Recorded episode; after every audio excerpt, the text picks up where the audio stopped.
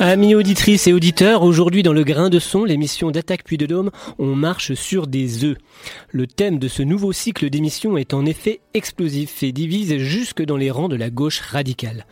Pourtant, Dieu sait qu'au grain de son, on n'a pas peur des questions polémiques. Nous avons ainsi déjà abordé les violences policières, le conflit israélo-palestinien, la montée de l'extrême droite. Ah oui, j'ai dit, j'ai dit Dieu sait. C'est pour vous mettre sur la voie, car le sujet du jour a à voir avec la religion et avec la place de la religion dans notre société. Avec la tolérance que nous témoignons ou pas vis-à-vis de ceux qui croient ou pas, de ceux qui pratiquent leur religion ou qui ne la pratiquent pas ou pratiquement pas. Bref, aujourd'hui nous allons parler de laïcité. Si le sujet est aussi épineux au sein des milieux progressistes, c'est parce qu'au cours de l'histoire, l'émancipation s'est souvent construite euh, contre la religion. Le clergé a longtemps été du côté des dominants, des oppresseurs, des exploiteurs, et la conquête de la liberté est passée par un anticléricalisme parfois radical. Plus généralement, ce sont deux visions de la société qui se sont opposées pendant des siècles. La France, fille aînée de l'Église catholique, monarchiste et traditionnaliste d'une part, la France, fille aînée de la Révolution française et des droits de l'homme et du citoyen, républicaine et progressiste d'autre part. Dans ce contexte, la loi de 1905 sur la séparation des églises et de l'État qui institue la laïcité en France, même si le terme laïcité n'apparaît à aucun moment dans son contenu, cette loi est un compromis. On renonce à combattre la religion, en échange de quoi l'Église, les Églises, s'abstiennent de toute intervention dans l'État et dans l'organisation des affaires publiques. Il s'agit en somme d'un geste d'apaisement et de liberté. C'est en tout cas dans cet esprit que ses promoteurs, Aristide Briand et Jean Jaurès, l'ont conçu. Il peut donc sembler étonnant qu'aujourd'hui la laïcité soit brandie comme un étendard par certaines forces politiques conservatrices et réactionnaires qui n'ont jamais cherché l'apaisement et qui font bien peu de cas de nos libertés. C'est que depuis 1905, bien des choses ont changé. L'arrivée de populations musulmanes et la montée de la visibilité de l'islam sont en particulier passées par là. Et la laïcité, qui était au départ et devrait rester une condition de l'exercice des libertés, est érigée à présent en principe d'identité nationale et de sécurité publique. Alors que faire? Doit-on jeter le bébé laïque avec l'eau du bain nationaliste? Certainement pas. Mais si l'on ne veut pas non plus sacrifier les libertés individuelles sur l'autel des valeurs républicaines, il convient en tout de revenir aux sources de cette belle idée qu'est la laïcité. Pour se souvenir que l'article 1er de la loi de 1905 énonce que la République assure la liberté de conscience et garantit le libre exercice des cultes. Et que le premier article de notre constitution actuelle nous rappelle que la France respecte toutes les croyances. Je voudrais bien faire le point sur un principe qui fout le bordel. La laïcité. La laïcité. Laïcité. Laïcité. Laïcité. La laïcité. Quand tu brandis la laïcité en poussant des cris aigus pour empêcher quelqu'un de se baigner tout habillé sur une plage publique, bah non seulement tu te mêles de ce qui te regarde pas, mais en plus t'es complètement à côté de la plaque. J'ai voté les lois de 2004 sur l'interdiction des signes religieux à l'école. J'ai voté la loi sur l'interdiction du voile intégral dans l'espace public. Nous étions peu nombreux. La loi de 1905, toute la loi de 1905, rien que la loi de 1905. Le ciel en soit loué, je vis en bonne entente avec le père du Val, la calotte chantante, lui le catéchumène et moi l'énergumène. Il me laisse dire merde, je lui laisse dire amen. Cessons donc de faire croire qu'il faut durcir les règles de la laïcité alors que seule la poussée intégriste qui enflamme le monde musulman est une menace pour notre société. Du coup, la loi qui stipule qu'on peut brûler les gens qui savent pas marcher sur l'eau, on, on annule? C'est le Front National qui a été le fer de lance de ce combat culturel sur la laïcité. Je suis laïque. Je suis pour la défense de la France laïque. Vous allez finir par vous aimer les uns les autres, bordel de merde. Voilà, donc revenir aux origines du combat pour la laïcité, c'est ce que nous vous proposons de faire aujourd'hui avec nos deux invités. Julien Boucher, euh, chercheur et enseignant en histoire, spécialiste de la laïcité. Euh, vous êtes également référent laïcité au Centre de gestion de la fonction publique territoriale du Puy-de-Dôme. Bonjour. Bonjour. Et Benoît Imberdis, euh, membre de la France Insoumise. Bonjour. Bonjour. Alors, peut-être pour commencer à, poser le décor, avant de revenir sur le côté historique, est-ce que, euh, en, quelques mots, vous pouvez euh, nous donner une définition simple de la laïcité? Alors pour moi, la laïcité est un principe constitutionnel, un principe politique, un principe de liberté en matière philosophique et religieuse, d'égalité entre les choix ou les non-choix des citoyennes et des citoyens, tout cela pour concourir à une forme de fraternité dont il sera question. Euh, Benoît. Benoît, pardon. Benoît Berdis C'est ça. Julien euh, a raison dans, dans les constats qu'il pose. Effectivement, c'est un principe constitutionnel, c'est une loi de, de liberté et euh, d'émancipation de, qui garantit la liberté de conscience à chacun et chacune, la liberté de croire ou de ne pas croire. Euh, et euh, qui assure euh, la neutralité de l'État vis-à-vis de des, des religions et le fait que l'État ne prend pas en compte la religion ou la non-religion des citoyens. Elle s'abstient de toute intervention et notamment de financement public. L'État ne finance pas la religion. à quand remonte le combat pour la laïcité en France au cours de mes lectures, j'ai vu qu'on pouvait faire remonter ça à différentes dates. Euh, il y a bien sûr la loi de 1905, mais bien avant, il y avait la Révolution française. Certains font remonter même à l'édit de Nantes. Vous situez-vous le point de départ euh, à quel moment? Alors je me situerais même avant, puisqu'en mhm. fait la laïcité, paradoxalement, vient du religieux à un moment où certaines personnes euh, qui constituent le peuple français, mais plus largement européen, souhaitent se démarquer des religieux ne souhaite pas toujours obéir à l'ordre religieux qui dominait le Moyen Âge et le début de l'époque moderne. Alors effectivement, euh, le XVIe siècle, avec l'émergence de nouvelles religions chrétiennes et des libres pensées, puis la Révolution française, avec la mort du roi, qui est un événement, on y reviendra sûrement, politique très important pour la suite, sont des antécédents à la grande loi de séparation des églises et de l'État de 1905, qui fait ensuite l'objet d'aménagements pour ce qu'on appelle ensuite l'outre-mer. Et dans quel contexte euh, intervient euh, la loi de 1905 euh, à ce moment-là donc La loi de 1905, qui est aujourd'hui présentée comme une loi de pacification, méfions-nous de ce mot, est en fait une loi qui est pensée dans un contexte de quasi-guerre civile entre plusieurs partis, Dreyfusards et anti-Dreyfusards. Donc le mhm. contexte euh, politique euh, des années 1900 est un contexte d'instabilité, alors même que le mouvement social et socialiste se développe et que nous sommes euh, au printemps des grandes grèves qui auront lieu ensuite sous le gouvernement Clémenceau à la fin des années 1900. Donc c'est un contexte en fait triple. Premièrement, d'enracinement de la République, une, une République assez bourgeoise en fait, dominée par le Parti radical. Deuxième contexte, un contexte de porte de sortie de l'affaire Dreyfus qui a trop divisé les Français. On rappellera que l'affaire Dreyfus commence en 1894 et qu'en 1905, tout n'est pas encore terminé, même après le discours de Jaurès de 1903. Et puis le troisième conseil. Oui, pardon, je, vous coupe un instant. Oui, vous parlez de l'affaire Dreyfus qui effectivement a révélé euh, un fort antisémitisme aussi, enfin, très présent en France. Et il faut rappeler que par rapport au contexte d'aujourd'hui, les, trois religions les plus présentes en France étaient bien sûr le catholicisme qui était dominant, euh, le protestantisme et euh, le judaïsme. Le judaïsme, et puis une quatrième confession ignorée, mais très importante en Algérie, mhm. qui est l'islam. Bien sûr. Donc alors même que le judaïsme avait été réglé entre guillemets par les décrets de 1871, la République a eu un traitement inégal en matière religieuse euh, en Algérie, hein, qui était considéré par les radicaux, par euh, Combe, par euh, les gens que vous avez cités, certains socialistes, comme la perle de l'empire colonial. Et la situation en matière religieuse est tout à fait inégale dans ces territoires. Alors pour revenir en métropole, donc euh, il y a, euh, vous dites, ce climat de quasi guerre civile, et donc dans ce contexte-là, euh, il y a cette volonté de, séparer l'Église et les Églises et l'État. La loi de séparation qui est promulguée par le président de la République à la fin 1905 est en fait le 57e projet de loi de séparation, puisqu'il y en a en fait depuis la fin du Second Empire. Il faut rappeler que le Parti républicain à la fin du Second Empire s'est notamment réuni autour de ce projet de séparation qui accourt euh, lors de la Commune de Paris, Commune de Paris en 1871, qui sépare l'Église et l'État. Le, projet de loi qui est examiné en 1905 succède à un projet qui était beaucoup plus radical, qui était le projet Combe, le projet du Parti radical beaucoup plus intransigeant.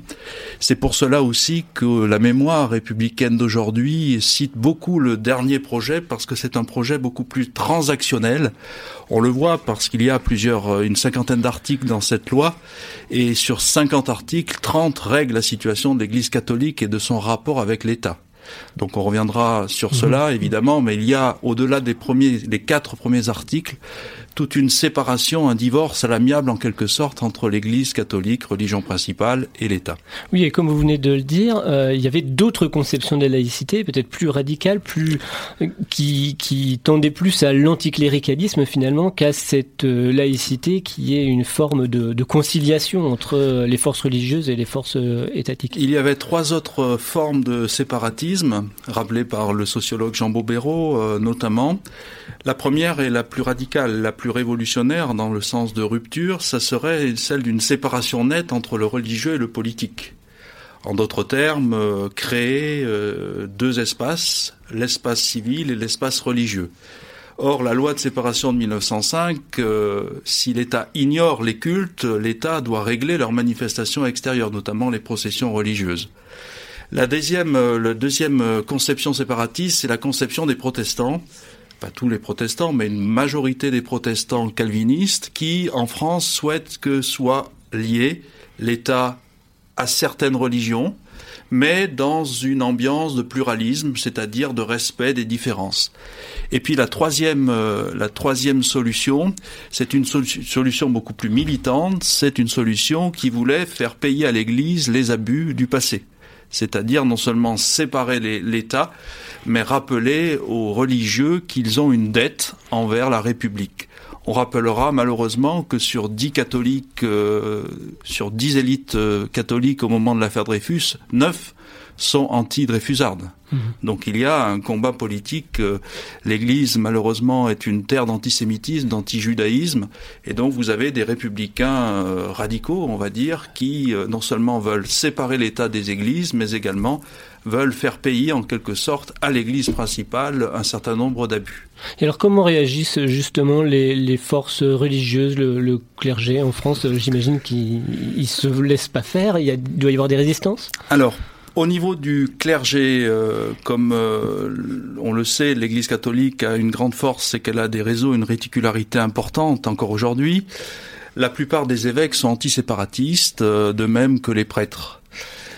Ils vont être appuyés par le pape qui va refuser dans deux textes de 1906 la loi de séparation, refus par principe d'abord, et refus des associations cultuelles, cultuelles et non pas culturelles, qui sont censées régir l'organisation des paroisses. Alors que pour d'autres euh, religions, notamment la minorité, hein, protestante, euh, plusieurs euh, pasteurs protestants ont soutenu ce mouvement séparatiste non pas tant par euh, conviction hein, sur les grands principes, mais plutôt pour euh, consolider leur émergence, leur émancipation. Hein. Tu parlais tout à l'heure d'émancipation des minorités. La plupart des protestants, même s'ils ne sont pas ni jaurécistes ni briandistes, souhaitent appuyer, donner leur concours à, ce, à cette politique de laïcité euh, pour poursuivre leur émancipation. On rappellera une chose, c'est que jusqu'à la loi du 26 novembre 1903, les pompes funèbres ne sont pas laïques en France. C'est-à-dire qu'il faut passer pour se faire enterrer par une fabrique paroissiale. Donc vous imaginez, pour un franc-maçon libre-penseur ou pour un protestant, voire un juif, les, les difficultés que ce, cela peut faire. Séparons l'Église de l'État, c'est le titre d'une chanson euh, qui est chantée par Fabrice Lançon et qu'on va écouter immédiatement.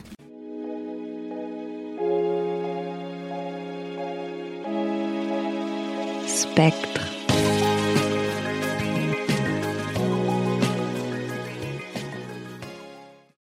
Vous êtes bien sur Radio Arverne à l'écoute du Grain de Son, l'émission d'Attaque Puy de Dôme. Nous sommes avec Julien Boucher, euh, docteur en histoire, euh, spécialiste de la laïcité, et euh, Benoît Imberdis, membre de la France Insoumise. On parle aujourd'hui de la laïcité, et donc on va parler de, la, la, cette fameuse loi de séparation des églises et de l'État de 1905. Est-ce qu'on peut se pencher un peu plus sur son contenu? Qu'est-ce qu'elle dit exactement, cette loi? La loi de séparation est constituée de plusieurs titres, dont le premier est le plus important.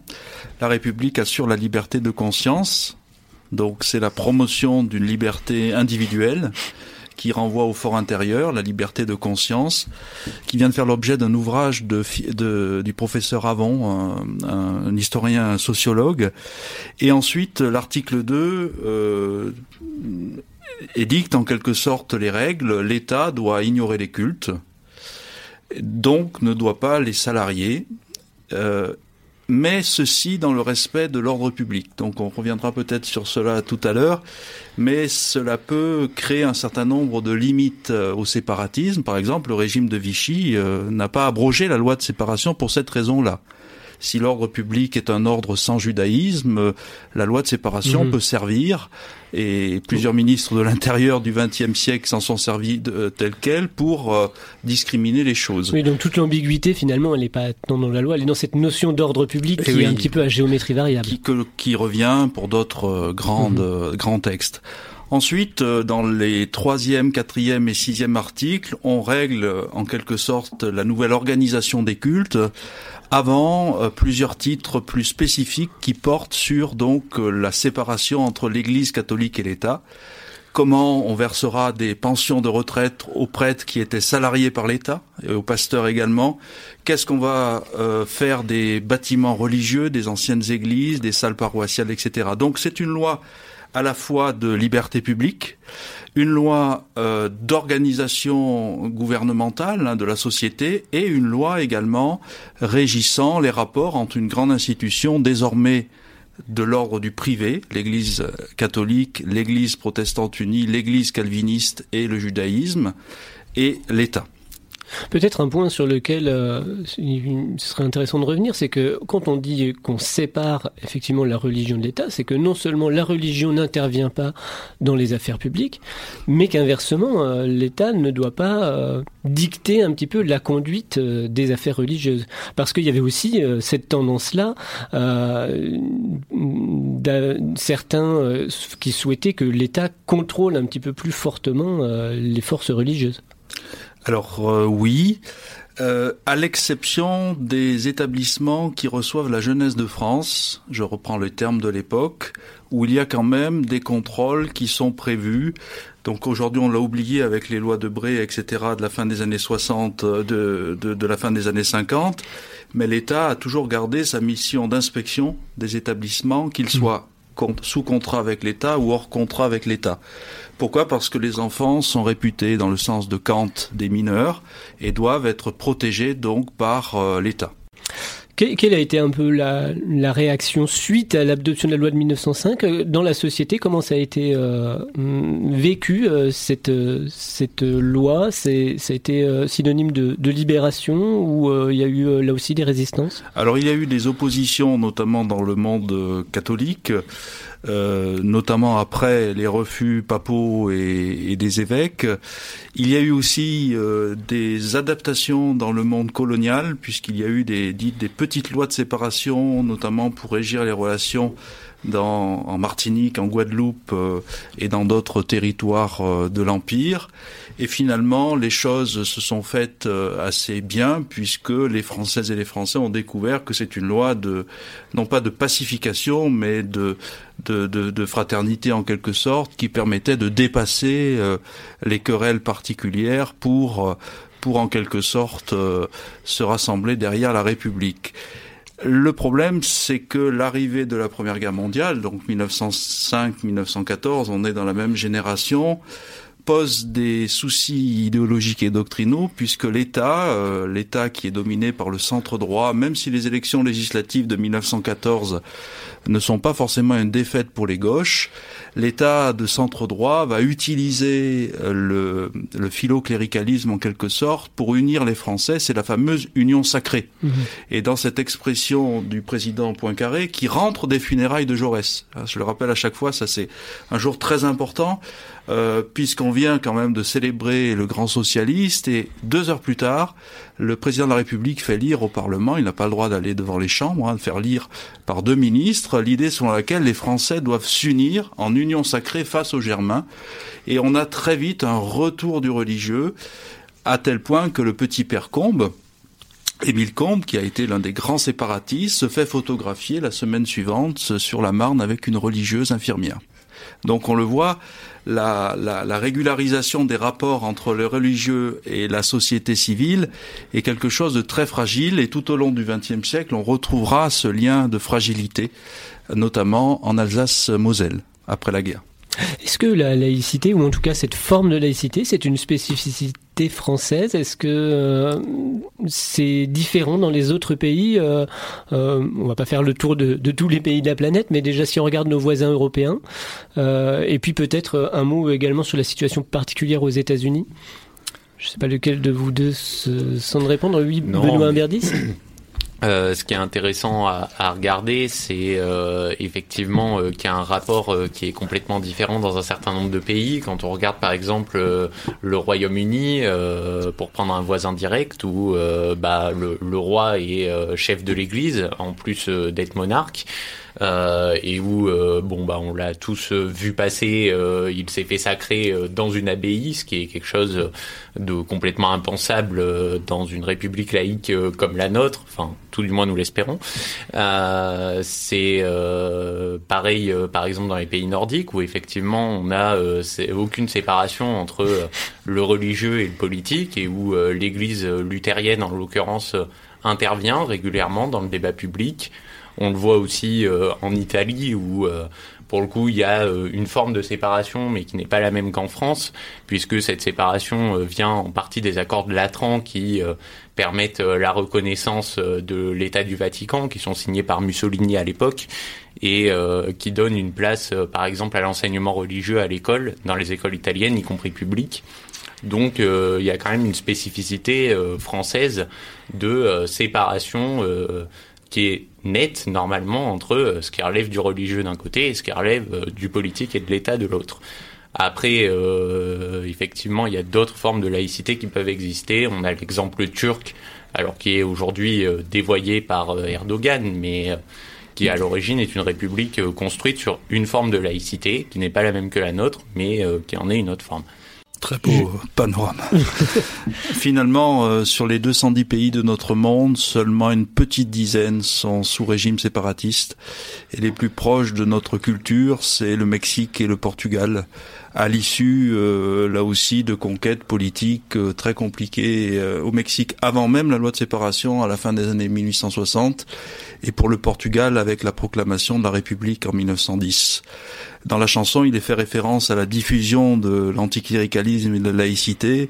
Attention de ne pas faire de trop de francocentrisme, hein, parce qu'il y a des pays, des peuples qui se sont soulevés face aux religieux avant nous. Hein. donc la Mhm. France n'a pas été euh, toujours la pointe euh, du combat euh, en matière de laïcité. Alors j'évoquais justement les, les États-Unis où je crois que la laïcité était inscrite dès, dès la, la première constitution, donc avant, avant notre révolution Alors, française, un- ce qui est un petit peu surprenant aujourd'hui quand on sait le, le poids de la religion dans les affaires publiques aux États-Unis.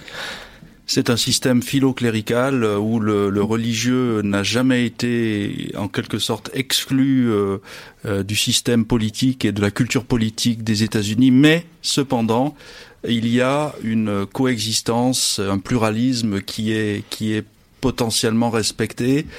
Une dynamique quand même, c'est un rétrécissement de ce pluralisme avec plusieurs décisions de la Cour suprême depuis quelques années qui limitent euh, notamment des lois d'empêchement pour euh, le corps médical hein, qui limitent au nom de la liberté de conscience qui est retournée euh, ces lois de liberté.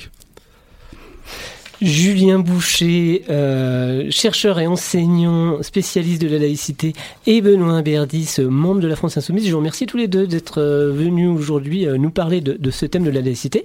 On verra la semaine prochaine que ben, il n'y a pas qu'aux États-Unis, en France aussi, il y a certaines limites euh, à ce principe de laïcité. Donc on vous retrouve la semaine prochaine. Vous pouvez, en attendant, réécouter cette émission sur le site d'Attaque Puy de Dôme, euh, attaque63.site.attaque.org ou sur la plateforme militante spectremedia.org. Vous pouvez également nous adresser vos messages à l'adresse grain de son, tout attaché, grain de son proton.me.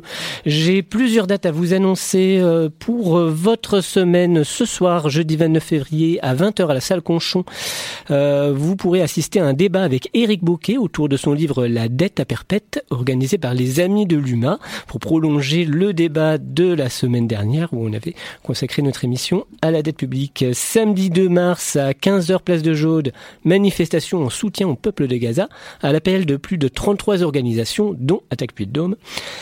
Et puis dimanche 3 mars à Clermont-Ferrand sur la place de Jaude de 9h à midi, grand rassemblement pour une agriculture paysanne à l'initiative de la Confédération paysanne, mais aussi avec le soutien, de Bio 63, des CIVAM, de Terre de Liens, de Stop Urba 63 et d'Attaque 63. Euh, et puis notez déjà que jeudi 7 mars à 18h30 au Café Lecture des Augustes, vous êtes invité à l'atelier de décryptage de l'info par Attaque 8 Dôme sur le thème La France dans le piège de la dette. Je vous laisse avec cette citation du grand reporter Albert Londres. Notre métier n'est pas de faire plaisir non plus de faire du tort, il est de porter la plume dans la plaie. Alors puisque nos plumes sont loin d'être sèches, amis auditrices et auditeurs, nous vous disons à très bientôt.